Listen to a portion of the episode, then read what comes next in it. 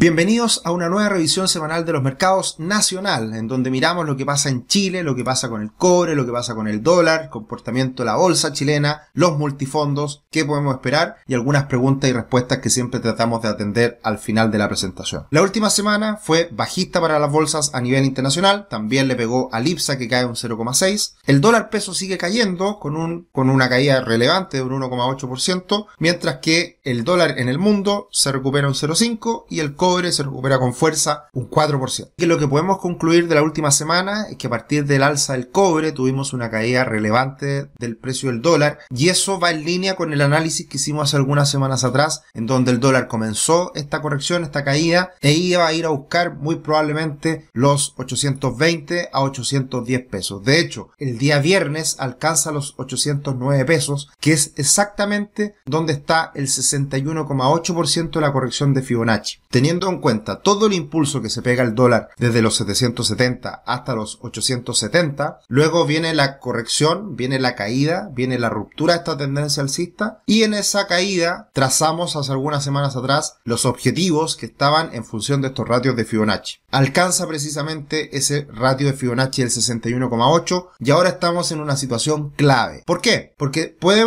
puede comenzar nuevamente el dólar a recuperarse, pero si llega a romper los 810, 800 7, que es el soporte mayor hoy en día, podemos tener una caída nuevamente hasta el mínimo anterior en 7.70. ¿De qué va a depender esto? Del alza de tasas del Banco Central de Chile, de las alzas de tasa de la Reserva Federal de Estados Unidos, de los datos de inflación de Chile, de Estados Unidos y por supuesto también del el comportamiento del cobre. Todo ese pool de información la iremos conociendo en los próximos días y podría tener impacto relevante en el comportamiento del dólar. Así que por abajo ya un buen soporte, un buen piso en torno a 800 810 y luego, si es que llegara a romper ese soporte, tendríamos caída mucho más fuerte hasta los mínimos anteriores en 775, 770. Si comienza a recuperarse y vuelve a situarse sobre los 820 y un poquito más, probablemente venga una recuperación mayor en las próximas semanas. Así que va a estar interesante lo que pase en los próximos días con el dólar. Siempre recomendar seguirnos en las diferentes redes sociales, Twitter, Instagram, arroba cetricio, porque vamos haciendo actualizaciones, comentarios de lo que va pasando a lo largo de la semana con lo,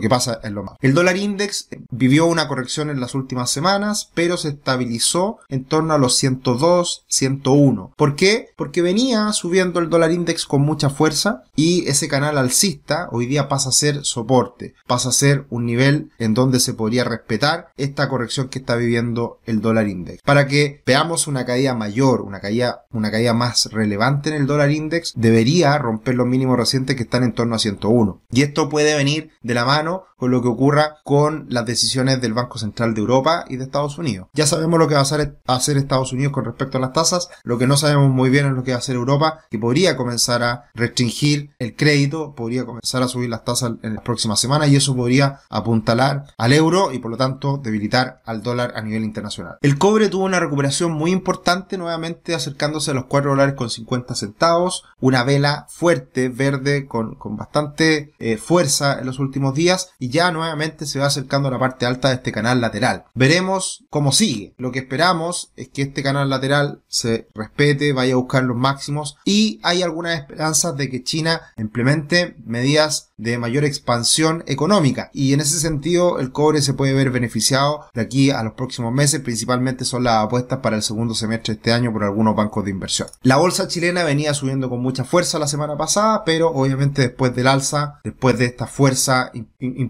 viene la calma, se estabiliza y veremos qué pasa en los próximos días. No sería raro que haga un pullback, que vaya a buscar los niveles anteriores que fueron resistencia en los 5000, que ahora se convierten en, soporte y se puedan abrir nuevamente oportunidades para el IPSA, para la local, con varias acciones que siguen estando bastante castigadas. En la última semana tuvimos alzas importantes en CAP, que sube más de un 15%, en línea con el alza al hierro, en línea con el alza a los commodities. También en el Chile sube más de un 10, SL un 9, LATAM un 8,4, CMPC 4,4% y ahí ya se moderan las alzas de la última semana. La verdad que se está dando un, reacomodo en las acciones chilenas en función de las que han tenido grandes impulsos en el último tiempo versus las que están un poquito más rezagadas. En ese sentido, por ejemplo, la última semana KSU SMU, cae Sokimich, que había sido la joyita del último tiempo, cae un 8,25%, Security un 8, Enel Américas un 7,76, Sonda, Entel, Ripley, etcétera, cayendo muy poquito. Y el comportamiento de la bolsa de Chile con la de Brasil sigue bastante parejo, sigue bastante eh, similar, eh, se han movido en la misma dirección en las últimas semanas, así que no hay mucha novedad tampoco respecto a lo que está pasando en la región y el impulso que sigue teniendo también Brasil que nos puede servir a nosotros en la bolsa local. Como siempre todas las semanas les recomendamos visitar nuestra página web rubix.com, pueden ver ahí nuestros planes para todo bolsillo y acá estaremos para ayudarlos, para asesorarlos, para acompañarlos en sus decisiones financieras con la planificación a mediano y largo plazo que ustedes puedan hacer requerir y que nosotros los podemos ayudar. Así que por favor no duden en mandarnos un correo a contacto arroba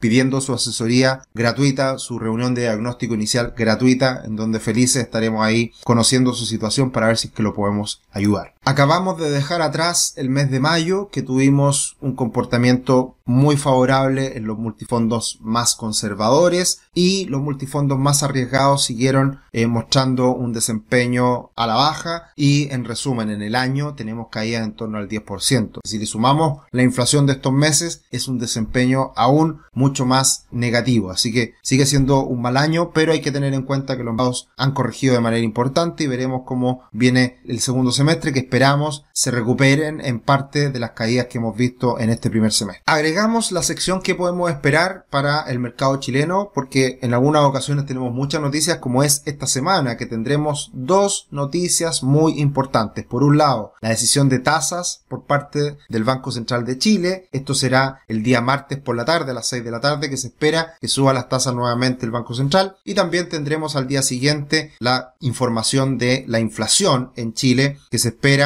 suba nuevamente bastante, un 1% en el mes de mayo. Así que en ese sentido tendremos dos noticias que son muy importantes para el mercado local, especialmente para el dólar, que se ve influenciado por lo que haga la inflación en este caso y también por lo que haga el Banco Central, que las alzas de tasas del Banco Central van a estar muy en línea respecto a la inflación que se vaya conociendo en los próximos meses. Y desde ese punto de vista lo que el mercado espera hoy en día es que el Banco Central haga esta última alza de tasas de 125 puntos bases, llevándola al 9,5%, lo cual bastante, es muy restrictiva, va a afectar a la economía y esperamos que obviamente esto eh, permita moderar la inflación que ha costado tanto en Chile como en el mundo, poder controlarla. Veremos si esta es la, la alza final. ¿De qué dependerá? Del comunicado, de su párrafo final, donde muestra el sesgo que va a tener en los próximos meses respecto a la tasa. Así que es muy importante, el Banco Central va a tomar la decisión con conociendo los datos de inflación probablemente o teniendo un, anticipo. Eh, no sé si el INE le pasará la información al Banco Central previamente, pero ya maneja mucha información el Banco Central y por lo, por lo tanto eh, se estará anticipando en cierta medida a estos datos de inflación que se conocerán. Respecto a la pregunta y respuesta, nos han preguntado Sokimich, nos han preguntado respecto a algunas acciones en particular. Como siempre, insistimos, nosotros no nos gusta hablar de acciones en particular. En general tomamos decisiones mucho más diversificadas. Nos gusta invertir en fondos, nos gusta invertir en ETF y por lo tanto de esa manera nos quitamos el riesgo de acertar de manera espectacular o de perder de manera espectacular. Eh, obviamente cada uno de nuestros clientes toma sus decisiones eh, en consecuencia a lo que nosotros los asesoramos, lo, le sugerimos, pero siempre son decisiones muy personales y pero nuestra opinión es que siempre nosotros debemos tomar decisiones más diversificadas y en fondos. Ahora, esto no quita que tengamos conversaciones muy interesantes con Tomás Casanera, por ejemplo, cada cierto tiempo, en donde él tiene sus acciones favoritas, las vamos analizando, vamos comentando. Ya pronto vendrá un nuevo webinar con Tomás, así que ya le estaremos comentando. Eso sería por esta semana. Un abrazo grande, muy atentos a lo que ocurra con la decisión del Banco Central y los datos de inflación. Seguramente van a mover fuerte al mercado, principalmente al dólar y también consecuencias al resto de la economía. Un abrazo, que estén muy bien. Nos vemos.